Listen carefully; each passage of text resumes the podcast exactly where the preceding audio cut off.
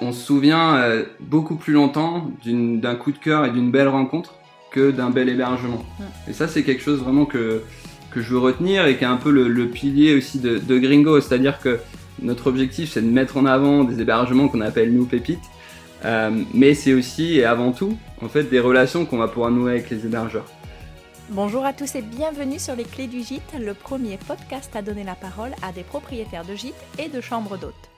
Je m'appelle Laura et je suis moi-même gérante du gîte Le Moulin de Bernard depuis janvier 2019. Aujourd'hui, en plus d'un podcast, Les Clés du Gîte devient aussi une plateforme digitale qui inspire les hôtes en activité et en devenir. Ma volonté est de vous faire gagner du temps en proposant une information triée, vérifiée et validée par notre équipe. Fini les heures de recherche sur Internet. Les Clés du Gîte devient la référence pour vous accompagner dans le développement de votre activité ou la création de votre projet. Cette nouvelle interview, j'ai eu le plaisir de l'enregistrer en face à face au sein de mon gîte, le Moulin de Bernard. Je m'attendais à voir débarquer un barbu au chapeau de cow-boy avec un flingue à la ceinture et dont chaque pas ferait cling, cling. Mais en fait, pas du tout. Le Gringo avec lequel j'avais rendez-vous, c'est Mathieu Ravard, l'un des quatre cofondateurs de Gringo, l'alternative française et responsable à Booking et Airbnb. Rien à voir avec le film. Pendant notre échange, Mathieu nous raconte tout d'abord l'histoire de cette nouvelle plateforme de réservation la prise de conscience écologique et la volonté de porter une initiative à impact pour chacun de ses fondateurs. Nous avons parlé de leur façon de créer une relation gagnant-gagnant avec les hébergeurs, des tendances du tourisme post-Covid ou encore des critères de sélection des établissements qu'ils représentent. Les fondements de la plateforme Gringo sont la qualité de l'expérience, la durabilité et l'humain. Bon, je vous rassure, on a aussi partagé une bière assis sur un banc en regardant le coucher de soleil. Bonne écoute à tous. Bonjour Mathieu. Bonjour Laura. Merci beaucoup d'être euh, venu à mon micro, donc sur le podcast des clés du gîte. Tu es cofondateur de Gringo, l'alternative responsable à Booking et Airbnb. Avant toute chose, peux-tu te présenter s'il te plaît? Oui, bien sûr. Bah déjà, merci beaucoup de m'accueillir ici au Moulin de Bernard. Je suis ravi euh, de te voir pour de vrai, on va dire. et bonjour à, à toutes et à tous. Donc moi, je suis Mathieu Ravard, j'ai 30 ans, je suis périgourdin. Donc euh, je viens de pas très loin d'ici et euh, effectivement je suis le cofondateur de Gringo, l'alternative française responsable à Booking Airbnb. Alors depuis quand vous avez créé Gringo? Alors on travaille sur le projet depuis un an et demi. Euh, donc on a commencé effectivement à réfléchir à Gringo il y a un an et demi à quatre. Et l'activité Gringo, on va dire à partir du moment où on a lancé les réservations, a à peu près sept mois. Ah oui, donc c'est encore tout, tout jeune. C'est encore tout jeune, c'est encore tout jeune. Euh, on a beaucoup appris euh, au début, on continue d'apprendre, euh, mais on est très content de comment ça se passe. On est très content aussi des retours hébergeurs et des retours voyageurs. Et ça, ça nous conforte vraiment dans notre idée, dans notre projet. Comment est venue l'idée alors? Alors l'idée, c'est une prise de conscience écologique de la part des quatre cofondateurs. Il faut savoir que le tourisme, c'est à peu près 8% des émissions de gaz à effet de serre au niveau global. Les trois quarts euh, viennent du transport. Hein. Et donc, c'est là où on s'est dit, bah, il y a vraiment un enjeu en fait de faire voyager les gens moins loin. Euh, déjà de leur faire comprendre euh, l'impact du tourisme lointain et aussi de leur donner envie d'aller moins loin, notamment en France où on a plein de belles choses à voir. Et donc tous les quatre, vous êtes quoi? Vous êtes potes à l'origine Vous êtes vous étiez en, école ensemble ou quoi? Alors c'est une histoire assez assez, marrante. Euh, il y a trois potes, euh, j'en fais pas partie. Euh, donc il y a Guillaume, Félix et Antoine qui étaient trois potes. ils ont fait Polytechnique ensemble et donc ils ont eu l'idée du projet au départ. Et donc moi je les ai rejoints quelques quelques mois après. Et, et donc voilà, maintenant je peux dire qu'on est tous les quatre potes, ou en tout cas je l'espère. un petit message pour voir après. Et donc, vous avez quitté vos emplois pour créer Gringo ou est-ce que vous étiez tous dans une phase un peu de, recherche? Non, complètement. On a, on a quitté nos emplois. On avait vraiment, je pense, tous les quatre besoin de, plus de sens, hein, de travailler pour un projet euh, voilà, impact, un projet euh, dans lequel on, croit et qui correspond aussi euh, à nos valeurs, qui est aligné avec nos valeurs. Et donc c'est pour ça qu'on s'est dit bah il faut y aller à fond quoi. Euh, et donc la question de euh, garder un job et de garder une situation stable en même temps, euh, c'est pas forcément posé. Euh, on s'est dit on y va à fond tous les quatre. c'est comme ça qu'on va y arriver. Bon, vous êtes tous jeunes quand même, non? Vous avez moins de 30 ans? Non, non, j'ai, moi j'ai, on a passé les 30 ans. Donc moi je les ai passés l'an dernier. Guillaume, Félix et Antoine les ont eu cette année. donc moi je suis le plus vieux de l'équipe. Ok. Et euh, donc effectivement, l'enjeu de quitter un emploi n'était pas forcément euh, un gros risque et c'était une motivation pour se lancer à fond dans, le projet. Effectivement, c'était pas un, gros risque. Hein. Je pense que si je le compare à d'autres personnes qui, euh, sont un peu plus avancées hein, dans leur dans leur parcours, que ce soit d'un point de vue personnel ou professionnel, avec maison, enfants, etc. C'est plus compliqué hein, de tout lâcher pour se lancer dans un projet comme ça.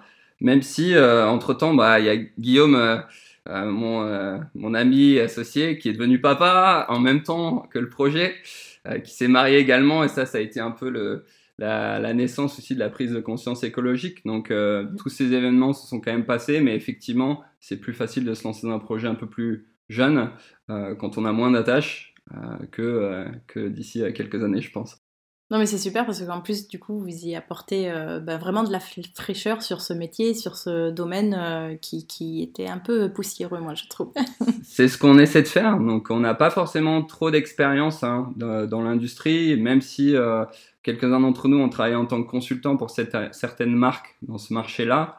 On, voilà, on a beaucoup appris au début, on a beaucoup étudié le marché aussi pendant plusieurs mois avant de se lancer pour comprendre si ça valait le coup, quel était l'axe qu'il fallait qu'on prenne. Et, euh, on continue d'apprendre tous les jours. Hein. Moi, je parle à des hébergeurs euh, toute la journée, donc j'apprends à chaque conversation. C'est ça qui est intéressant, je pense, d'arriver avec des idées, on va dire, nouvelles, euh, même si voilà, tout le monde a de, très bonnes idées, mais d'avoir un, un, œil un peu différent pour avoir peut-être des idées, mettre en place des idées un peu plus disruptives. Est-ce que vous aviez déjà pour habitude de séjourner vous-même dans des gîtes et des maisons d'hôtes? Oui, complètement. Moi, je suis un peu, on va dire, je suis le chef de groupe, en fait, de, mes amis, ou l'organisateur en chef, on va dire, de mes amis ou de ma famille. Donc, moi, j'ai pour habitude, hein, de toute façon, euh, d'être celui qui cherche, sélectionne les options de gîte ou de chambre d'hôte euh, et du coup, voit tout euh, aux amis ou à la famille, et donc euh, à charge de, de, choisir bien évidemment. et c'est d'ailleurs une typologie de logement que moi j'apprécie beaucoup plus que des typologies d'hébergement un peu plus standardisées comme les mhm. chaînes d'hôtels. je trouve que voilà, la particularité d'un gîte ou d'une chambre d'hôte, c'est vraiment cette relation qu'on va pouvoir nouer avec l'hébergeur. C'est quelque chose qui me tient personnellement très à cœur, qui est important pour moi dans ma vie de tous les jours, mais aussi avec Gringo. Donc euh, voilà, c'est pour ça aussi que j'aime beaucoup les gîtes, ce gîte notamment. Euh, et, euh, et, voilà, et aussi les chambres d'hôtes, bien entendu. Et à quoi tu es attentif? Quand tu es client d'un gîte ou d'une chambre d'hôte Quels sont les détails qui pour toi sont différenciants? Je pense que ce qui est important, bah, comme je viens de le dire, hein, ce qui est important pour moi, c'est le lien et la relation qu'on va pouvoir nouer avec l'hébergeur. Il y a une réelle différence quand on arrive dans un endroit où l'on est bien accueilli, où on a les bons conseils, où l'on nous dit quoi faire, euh, quoi voir dans le coin. Et donc ça, ça nous aide vraiment beaucoup et c'est vraiment quelque chose qui est super important pour moi, plus que euh, la beauté d'un gîte. Hein. Je, dis souvent, euh, on se souvient beaucoup plus longtemps d'un coup de cœur et d'une belle rencontre que d'un bel hébergement. Et ça, c'est quelque chose vraiment que que je veux retenir et qui est un peu le, pilier aussi de, Gringo, c'est-à-dire que notre objectif c'est de mettre en avant des hébergements qu'on appelle nous pépites, euh, mais c'est aussi et avant tout en fait des relations qu'on va pouvoir nouer avec les hébergeurs. Donc ça c'est le point le plus important pour moi. Il y a un deuxième euh, critère aussi personnel plutôt euh, avant quand je fais ma sélection, c'est les photos. Donc je suis très attentif aux photos et j'essaie de leur rappeler d'ailleurs à, tous à quel point c'est important pour tout le monde. À mon avis, je suis pas le seul dans ce cas. Et ensuite, il y a tout ce qui est voilà, ça, ça relie un peu à ce que je disais sur, sur l'humain. Il y a tout ce qui est petites attentions, petites surprises, euh, des choses auxquelles on ne s'attend pas euh, et qui vont nous euh, surprendre positivement. Je pense à que ce soit des paniers repas, euh, des services, euh, voilà, en plus un terrain de pétanque par exemple. on n'avait pas forcément bien vu sur l'annonce qu'il y en avait un. ou un prêt de vélo. Ça, c'est quelque chose qui est beaucoup demandé par les gens aujourd'hui, de dire bah, j'aimerais beaucoup me balader dans la région, est-ce qu'il y a des vélos à, disposition? Ils ne demandent pas forcément, ils se, disent je verrai avec une agence sur place. Et quand il y a des vélos euh, au logement, bah, tout le monde est très content. Voilà. Quelles sont les valeurs que vous souhaitez défendre avec Gringo? Les, valeurs les plus importantes euh, chez Gringo, je pense que la première, c'est l'équité. Hein. Euh, depuis le départ, on, souhaite construire un modèle plus équitable que ce qui existe aujourd'hui, si je dois comparer aux grandes plateformes. Donc avec un modèle euh, plus juste, avec deux fois moins de commissions. Et, on trouve ça, enfin, on trouve que c'est important déjà pour que les hébergeurs puissent se rémunérer un peu mieux, et ensuite aussi pour que les voyageurs puissent avoir un prix plus abordable, notamment lorsqu'ils voyagent en France. C'est ça qui va aussi participer à leur envie de voyager davantage en France. Les valeurs, il y a la responsabilité, bien entendu, qu'on a vis-à-vis de la planète. Donc ça, c'est une valeur forte, hein, euh, qui est aussi euh, euh, en axiale chez Gringo. Et enfin, il y a l'honnêteté, la transparence. Je pense que qu'à à la base, encore une fois, de toute relation, j'ai l'impression de me répéter hein, sur le mot relation, mais c'est quelque chose qui est important pour nous et euh, qui est en fait la base d'une relation gagnant-gagnante et euh, voilà d'une relation de confiance. Et c'est comme ça qu'on estime, en tout cas, ou que nous on pense qu'on va arriver à faire une plateforme qui est euh, plus équitable, plus responsable et qui participe au bien commun vraiment tous ensemble. Quel est le profil de votre audience? Alors on avait plein d'hypothèses sur le type de personnes qu'on allait intéresser. On s'était dit les jeunes, soucieux de la problématique environnementale, assez urbain, mais ce qu'on voit euh, nous surprend beaucoup. Et euh, on, voit d'ailleurs qu'il y a un tiers de notre clientèle qui a moins de 35 ans, un tiers qui a entre 35 et 50, et un tiers qui a plus de 50 ans. Donc en fait, notre clientèle est très variée. Et donc c'est ça qui est intéressant, c'est qu'on on voit qu'on arrive à fédérer au-delà du sujet environnemental on arrive à fédérer également sur le sujet euh, social et économique avec le Made in France, le local, le modèle équitable. Et en fait, je pense qu'une de ces thématiques-là touche forcément un grand pan de la population. Donc ça, c'est une grande surprise pour nous et on trouve ça super intéressant.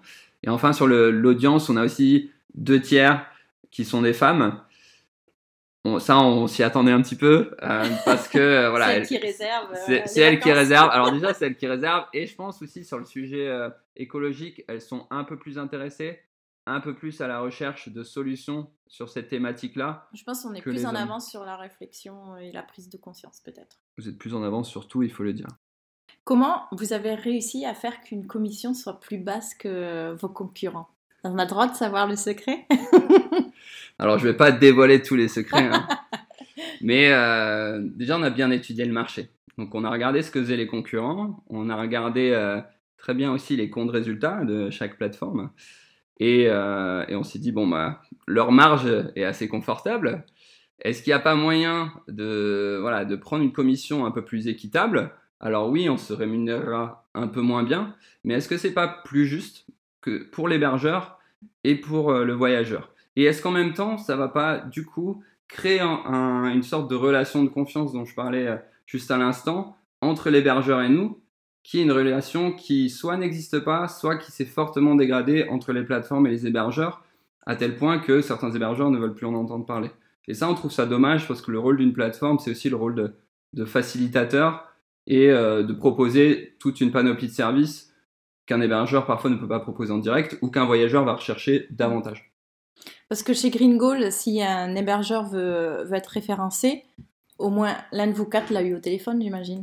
Il y, a, eu un contact. C'est pas juste je m'inscris sur la plateforme et puis personne ne me connaît. Quoi. Alors tout à fait. Déjà, il n'est pas possible de s'inscrire comme ça sur la plateforme. Il y a forcément un contact téléphonique. Donc euh, les gens font des demandes d'inscription sur Gringo euh, qu'on accepte ou qu'on refuse en fonction de certains critères. Et donc systématiquement, il y a un échange téléphonique. Certains pourraient dire euh, c'est pas du tout rentable de faire ça. Euh, pour nous, c'est rentable parce qu'en fait, on fait connaissance avec la personne, on valide les trois critères qui sont importants pour nous et euh, voilà, on montre aussi à la personne qu'on est un peu plus impliqué. Et d'ailleurs, les, les, retours qu'on a quand on prend le temps d'échanger avec les hébergeurs, c'est c'est super que vous soyez une plateforme qui prend le temps de discuter avec nous. À taille humaine. À taille humaine. Et voilà, et ça, on, voilà, on, ambitionne vraiment de le rester. Euh, certains pourraient dire, oui, bah, quand vous grandirez, vous aurez plus le temps pour faire ça. Non, ça fait partie de nous. C'est quelque chose qu'il faut maintenir. C'est quelque chose qui est euh, une sorte de, de, pilier et qui est en fait la base du début d'une relation ensemble.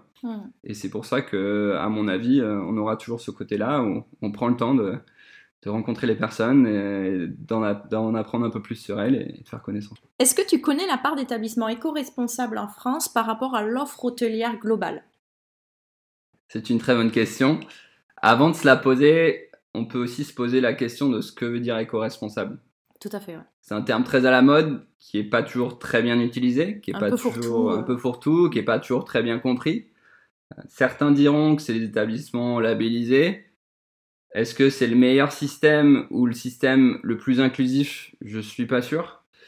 Euh, et moi, j'aime bien prendre l'exemple d'une- cabane dans les arbres et d'une maison d'hôtes euh, dans une bâtisse du XVIe siècle, par exemple, pour illustrer à quel point cette question est complexe. La cabane dans les arbres va paraître super écologique euh, et la, maison d'hôtes dans la bâtisse du XVIe siècle, euh, pas du tout bien isolée. Mais les hébergeurs vont travailler avec des producteurs locaux, utiliser des produits d'entretien écologique, euh, bannir le plastique de leur usage, et la bâtisse est là depuis 6 ans- 600 ans. Donc est-ce que c'est pas ça en soi la définition de durable? Donc je pense que le terme éco-responsable est assez voilà, euh, complexe à appréhender, mais pour nous ce qui compte c'est les valeurs de la personne. Et donc est-ce que euh, cette personne est dans une vraie démarche de faire attention? Est-ce qu'elle a mis en place des gestes pour réduire son impact? Est-ce que c'est quelque chose qui lui tient à cœur? Et donc ça, pour nous, c'est ça, euh, être euh, éco-responsable, c'est euh, jouer le jeu et essayer de d'améliorer son impact à son échelle. Et il y a une prise de conscience générale de la part de tout le monde, hein, et par ricochet des hébergeurs. Celle-ci, elle est assez rapide, même si à mon goût, pas assez rapide. Mais euh, donc forcément, cette prise de conscience, c'est le cas des autres également, et c'est loin d'être marginal comme offre. Malheureusement, j'ai pas de chiffres euh, parce que comme euh, je peux te le dire, euh, il pourrait être très très différent en fonction de, euh, de moyens de calcul. Oui, je, je continue de la poser à chaque fois, mais personne ne peut me ré- me répondre. mais parce que, comme tu dis, en fait, il n'y a personne qui la valorise, cette donnée-là, donc on peut... Voilà. Et comme c'est subjectif, ben voilà, c'est... Pour le moment, il y a personne qui la valorise. Après, on pourra dire que voilà, si on est sur Gringo et qu'on se reconnaît dans les valeurs et qu'on a justement euh, coché les différents critères durables qu'on remplit, qu'on a rempli son empreinte carbone, bah là, on peut considérer que la personne est dans une démarche et fait partie de, de ce modèle-là et de ces hébergements éco-responsables. Après, est-ce que euh, on va couvrir toute la France euh, dans les prochains mois? Je suis pas sûr, mais on verra dans, ces- dans quelques années. ben, on vous le souhaite. Euh, justement, ben, combien vous avez d'hébergeurs actuellement sur la plateforme? Alors actuellement, sur la plateforme, on a près de 400 hébergeurs. Ça fait à peu près 800 logements. Et donc euh, l'objectif, c'est d'arriver à 500 hébergeurs, 1000 logements d'ici fin d'année. On espère euh, voilà, arriver à ce chiffre rapidement, euh, si possible faire mieux et continuer sur cette progression. On a aussi un objectif pour fin 2022 qui est d'arriver à 2500 hébergeurs avec 5000 logements, donc il faut faire x5. Ça peut paraître très ambitieux, ça l'est certainement, mais euh, voilà, on est des grands optimistes dans l'équipe, donc on pense qu'on peut y arriver. Et, euh, et sur euh, le nombre d'hébergeurs que vous avez, c'est quoi la proportion qui est chambre d'hôte et gîte? Parce que je sais que vous faites aussi des petits hôtels indépendants, il me semble. Donc, Tout à fait. Donc nous, on se concentre sur trois typologies principales d'hébergement. Donc les gîtes, les maisons d'hôtes et les hébergements insolites. Effectivement, il y a quelques petits euh, boutiques hôtels, on va dire, Ouais. Euh, mais c'est pas une typologie d'hébergement qu'on a trop encore sur le site. Euh, je, je dirais que c'est du 50-50. hein. donc on a euh, peut-être un peu plus de gîtes et ensuite des, des- des chambres d'hôtes. Si je devais diviser même avec les hébergements insolites, ça ferait plutôt on va dire 40% de gîtes, euh, 30% de chambres d'hôtes et 30% d'hébergements insolites. Ok, super. Est-ce que euh, pour vous, la pandémie a, révolutionné les habitudes de, consommation, mais de voyage, euh, ça c'est évident, mais euh, est-ce que vous pensez que ça a pu être finalement un- une opportunité pour vous? Ouais, c'est certain. Bon, on a eu les, deux messages. hein. Donc, il y a beaucoup de personnes qui nous ont dit c'est pas forcément le bon moment de lancer une boîte dans le tourisme. Et nous, on s'est dit c'est vrai, mais euh, c'est aussi le bon moment de lancer une boîte dans le tourisme euh, et une boîte à impact. Euh, pourquoi? Parce qu'on observait déjà des tendances fortes avant la pandémie, la volonté d'aller vers un tourisme plus authentique, plus local, plus durable, plus humain et plus nature aussi. Et je pense que la pandémie a renforcé ces tendances-là. Sur le local, on n'a pas forcément eu le choix vu qu'on ne pouvait pas sortir de France. Mais d'un côté, tant mieux. Ça a permis, je pense, à beaucoup de Français de découvrir des très belles régions en France qu'ils ne connaissaient pas et de se dire, il n'y a pas forcément besoin toujours d'aller au bout du monde pour être dépaysé. Et au niveau de l'industrie, nous, on a observé que les gens se tournaient davantage vers la location de gîtes, logements entiers, on va dire, afin d'être moins contraints par les gestes barrières. Et enfin, on voit aussi également qu'après une année et demie à ne voir personne, les gens sont vraiment en recherche de contact, en recherche de liens, en recherche d'humains. Et ça, c'est aussi ce qu'on essaie de, mettre en avant euh, sur Gringo. Est-ce que tu penses qu'il est indispensable de se positionner sur des valeurs euh, de l'écotourisme en tant que porteur de projet? Oui, je pense que c'est indispensable. Comme je l'ai dit, c'est un sujet qui est de plus en plus important pour les gens aujourd'hui. Et en tant qu'hôte, en fait, on a l'opportunité d'intéresser plus de voyageurs et plus de voyageurs qui nous ressemblent et qui nous correspondent si on se reconnaît dans ces valeurs-là. Ce qui est intéressant aussi, c'est que les hébergeurs peuvent aussi avoir un rôle de prescripteur, c'est un mot difficile à dire, en mettant en place des gestes éco-responsables. Donc on le fait pour nous, bien entendu, et donc on se dit, ouais, on a un impact en mettant ces gestes-là en place. Euh, mais on a aussi beaucoup de retours de voyageurs qui sont rendus chez des hébergeurs qui ont un potager en permaculture par exemple mm. et qui sont intéressés par le sujet, ils sont très intéressés de comprendre comment cela fonctionne, comment ça marche, comment mettre en place le même système chez eux. Et donc si l'on réfléchit au nombre de voyageurs qui passent chez un hébergeur sur une année, ce qui est intéressant c'est qu'on peut influer sur le comportement de beaucoup de personnes. Ouais, à travers notre hébergement, on arrive à sensibiliser euh, sur leur propre consommation à la maison aussi. Donc, euh. Exactement. Donc c'est le principe de faire des gestes éco-responsables effectivement pour réduire son impact personnel, mais aussi euh, montrer ce qu'on fait de manière plus ou moins évidente aux voyageurs qui s'intéressent ou non, bien entendu, mais sensibiliser les personnes sur les différents gestes. Et ça, ça va potentiellement avoir un impact beaucoup plus large que son impact seul personnel. Et justement, pour toi, quels sont les nouveaux critères de choix des voyageurs? Qu'est-ce qui est important euh, dans leur sélection euh, d'un hébergement ou dans leur euh, construction de voyage? Ouais, je pense que les gens aujourd'hui vont rechercher beaucoup plus d'expériences personnalisées, d'expériences différentes, d'expériences uniques. Euh, de retour à la, nature, d'expériences insolites aussi. On voit un gros boom hein, des hébergements insolites depuis plusieurs années, mais encore plus maintenant. Et je pense que bon, ça, ça ressort forcément. Donc il y a un, vrai, un vrai besoin en fait des différents acteurs sur cette industrie de, de proposer des expériences comme ça, personnalisées. Encore une fois, il y a une recherche de l'humain et du contact et euh, de volonté de découvrir une culture euh, que ce soit, voilà, on peut découvrir une culture quelque part euh, en France et être, on va dire, dépaysé quelque part en France, je le répète. Et je pense qu'il y a cette recherche-là, en fait, vraiment de lien humain qui est importante. D'un point de vue écologique, je pense que les gens apprécient avoir la visibilité sur les différents critères durables que remplissent un, tel ou tel hébergeur. C'est un des retours principaux qu'on a eu au début de l'aventure, c'est-à-dire que pendant qu'on a étudié le marché, on a aussi fait beaucoup d'interviews voyageurs pour comprendre les besoins. Et un des retours principaux, c'était moi, quand je fais mes courses ou quand j'achète des vêtements, je vois à peu près si c'est bon pour la planète. Par contre, dès que je voyage, bah, c'est assez opaque. J'ai pas l'information si je vais chez tel ou tel hébergeur, bah, s'il fait gaffe, s'il fait le tri, euh, avec quel produit il fait le ménage Avec quel produit il fait le euh, ménage de lit, Exactement. Et donc c'est vrai que nous, en observant un petit peu le marché, aucune plateforme ne faisait ça. Et de mettre en avant ces gestes éco-responsables, c'était pas valorisé. Alors qu'il y a certains hébergeurs qui font ça depuis une vingtaine d'années. Donc ça, nous, on trouve ça forcément dommage. donc je pense que ça, c'est un fort besoin qui est euh, accentué depuis aussi la pandémie.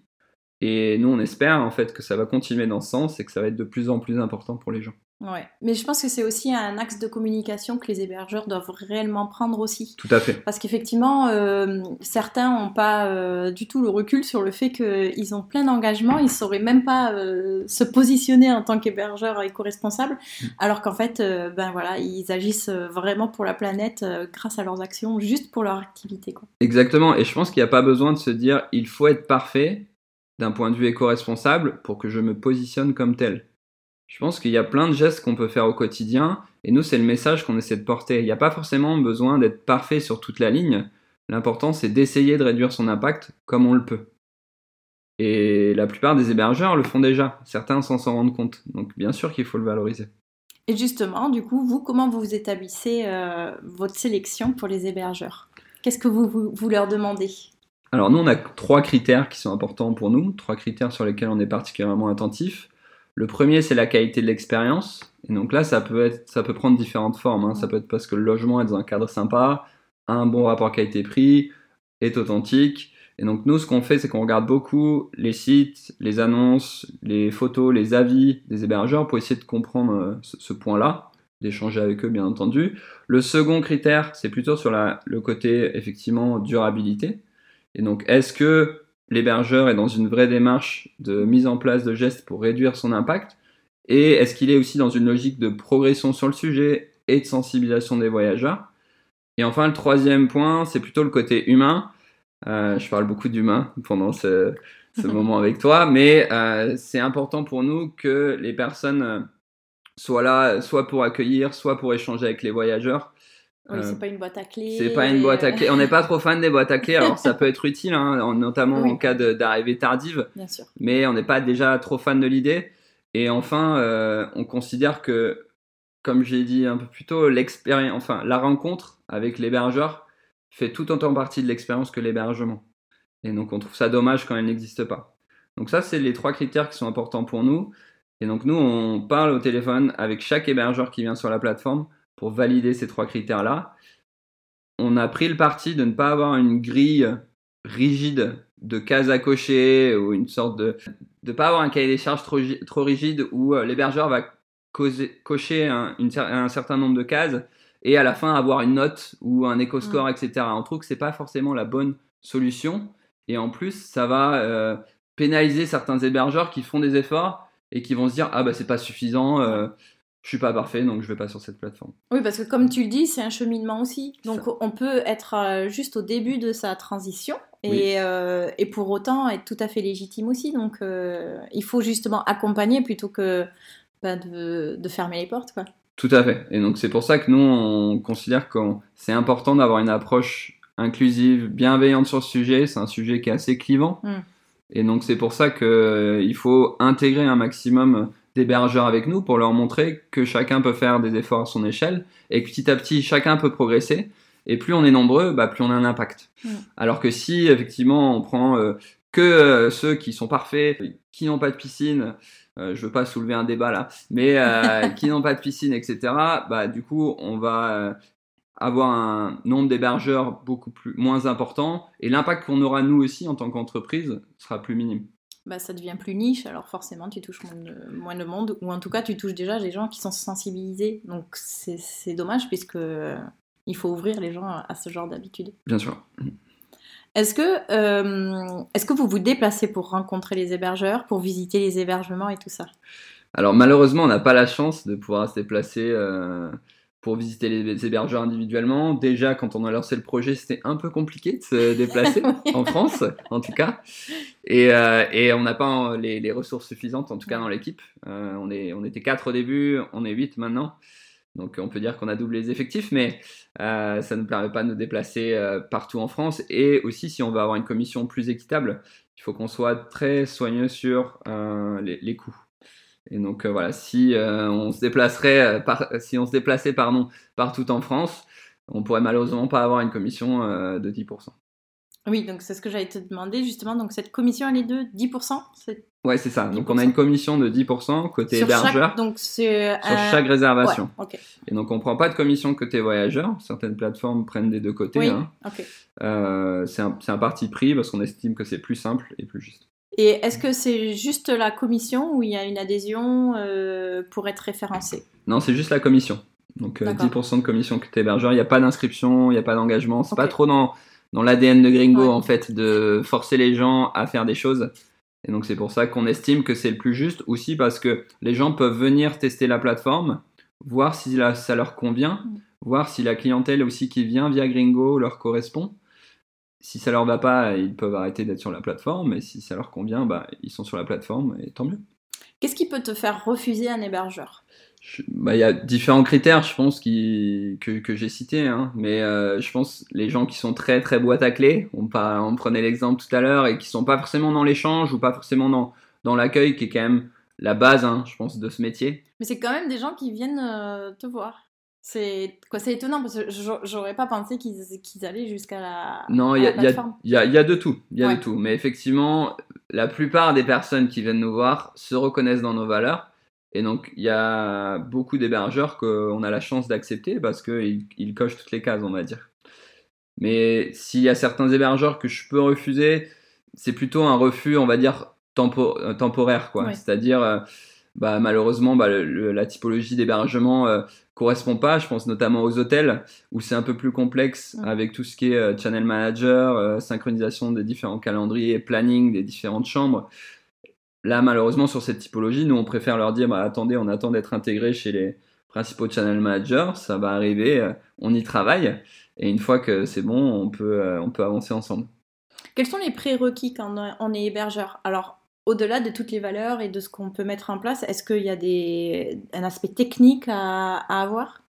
Non, il n'y a pas d'aspect technique. En fait, il y a juste, à mon avis, l'envie de, de venir sur Gringo, de se reconnaître euh, dans nos valeurs. L'inscription est très simple. Nous, déjà, comme je l'ai dit, on échange avec chaque hébergeur pour euh, faire connaissance. Si ça l'intéresse, il peut s'inscrire sur Gringo. Une fois qu'il a fait sa préinscription, on le rappelle pour euh, justement lui montrer son interface hébergeur qui est assez simple et intuitive, mais on aime bien le faire ensemble, encore une fois.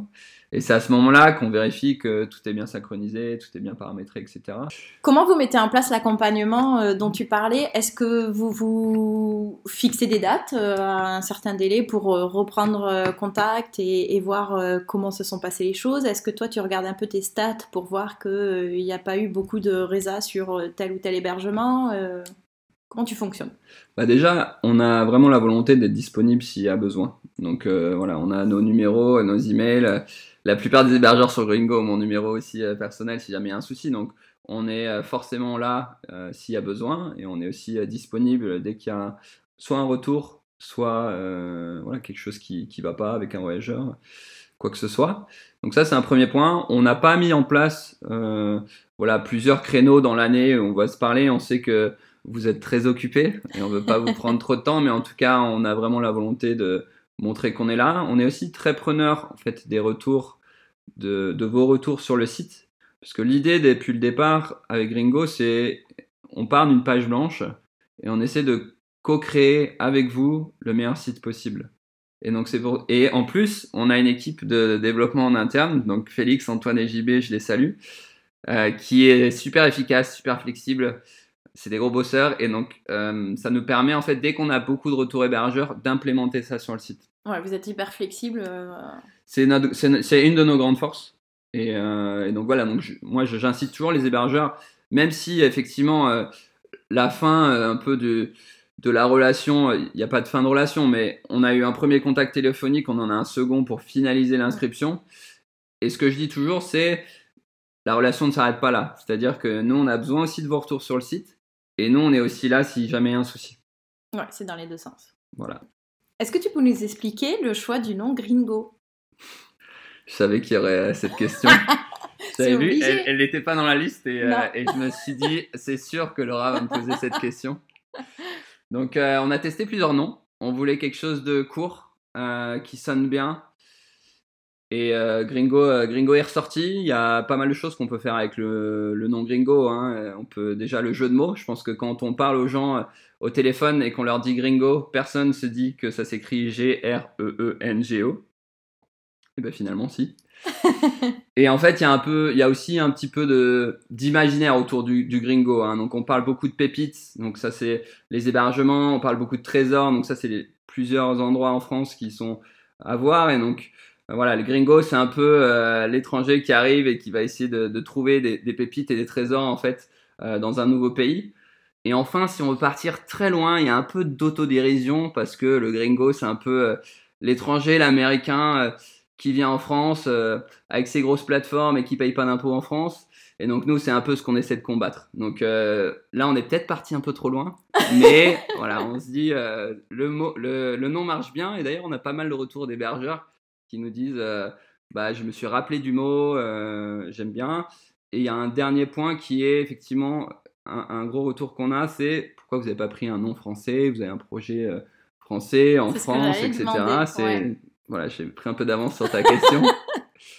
Et on s'est dit, il faut un nom au cas où. On, pense que le futur du tourisme durable est européen et que si euh, Gringo fonctionne bien en France, il y a beaucoup de travail en France. Hein, donc pour l'instant, on va se concentrer sur la France.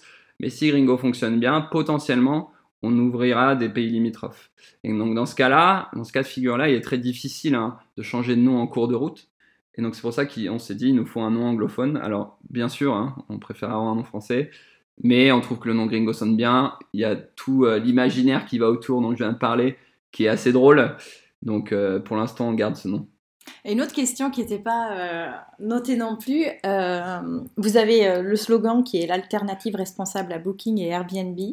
C'est culotté quand même de citer ses concurrents, non? C'est très culotté, mais ça parle à tout le monde. Donc ça va parler aux voyageurs et ça va parler aux hébergeurs. Si on dit la plateforme de réservation, d'hébergement, responsable. C'est trop long, les gens comprennent pas, savent pas exactement ce que veut dire responsable.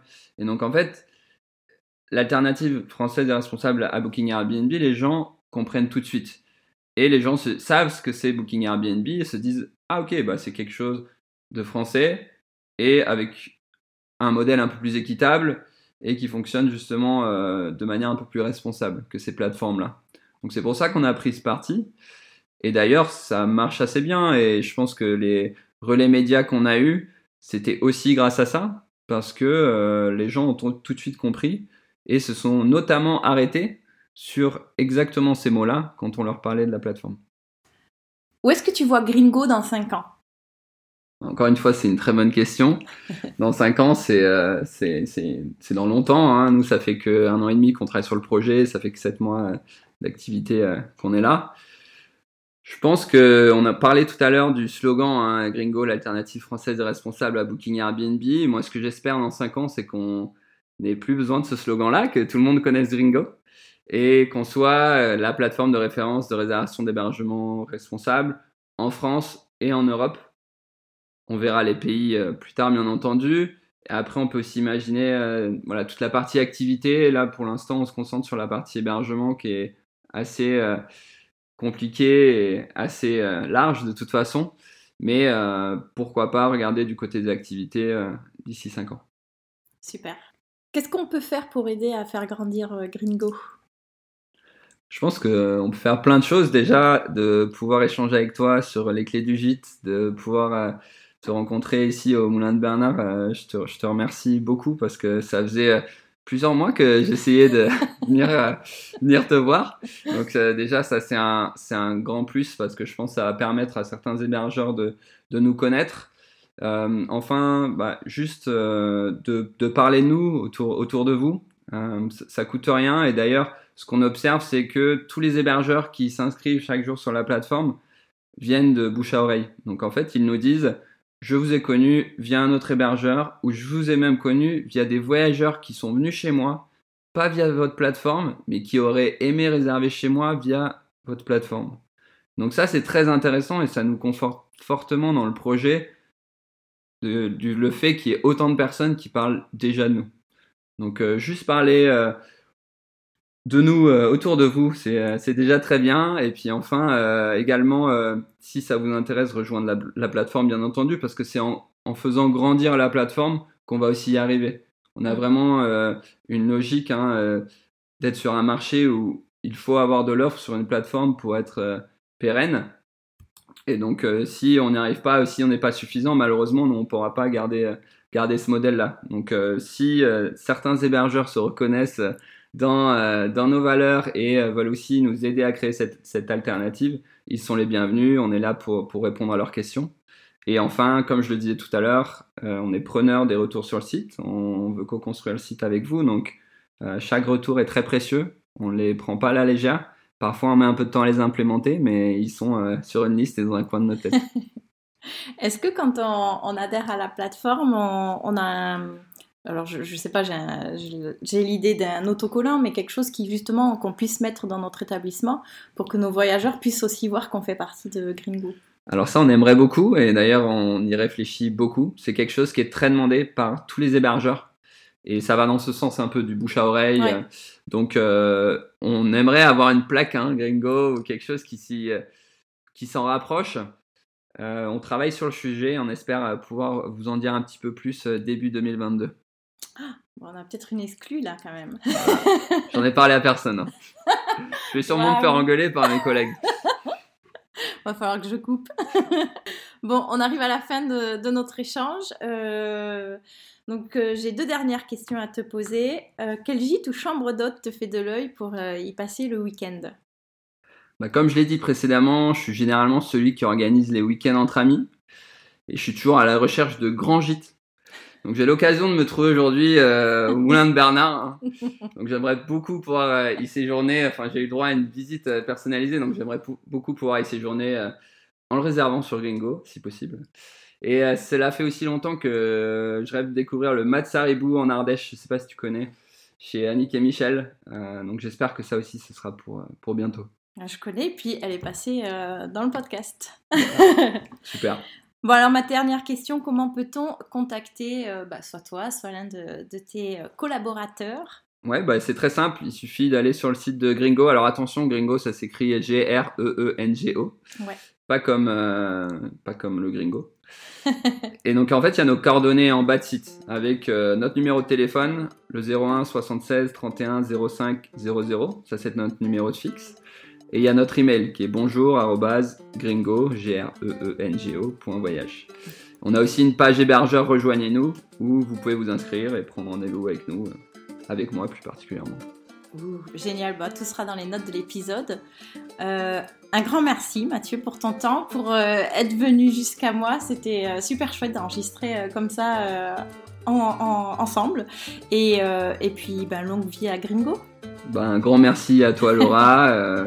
C'est un plaisir d'être ici. Euh, le gîte est, magnifique et effectivement, euh, c'est toujours agréable de pouvoir enregistrer dans, un cadre comme ça et surtout de pouvoir euh, voir des personnes pour de vrai.